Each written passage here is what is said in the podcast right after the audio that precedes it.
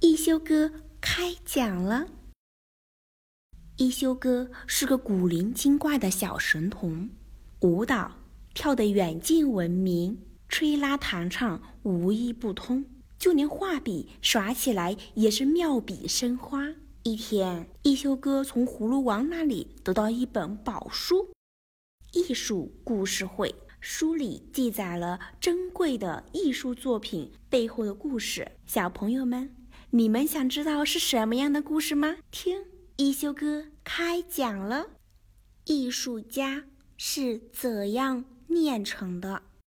一休哥讲述艺术家背后的故事。小朋友们，你们知道吗？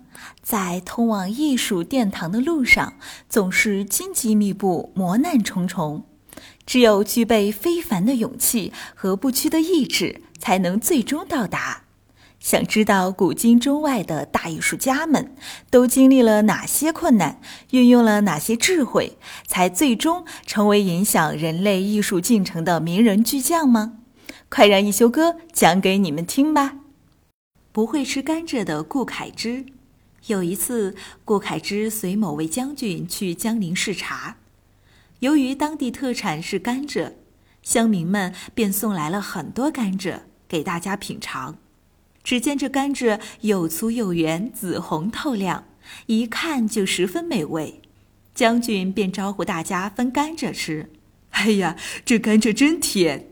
就是就是，难得来一次，不愧是江陵特产，多吃一些，回去可就没得吃了。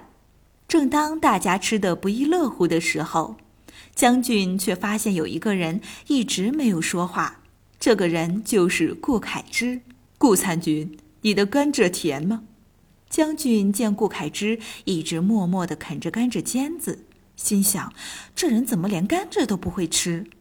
尖子是不甜，怎么会有人吃尖子呢？顾恺之看出了将军心里的想法，说：“你们那种吃法才叫有问题呢。先吃甜的，吃到最后反而会觉得甘蔗索然无味。”而我先从不甜的开始吃，吃到最后就会越来越甜，这才叫渐入佳境。而且无论任何事情，都是先吃苦，不吃苦又怎么会品尝到果实的甜美呢？不是我不会吃甘蔗而是这其中大有深意啊。顾恺之的故事讲完了小朋友们也要像顾恺之一样懂得先苦后甜的道理。没有勤学苦练的过程就不会获得成功呀。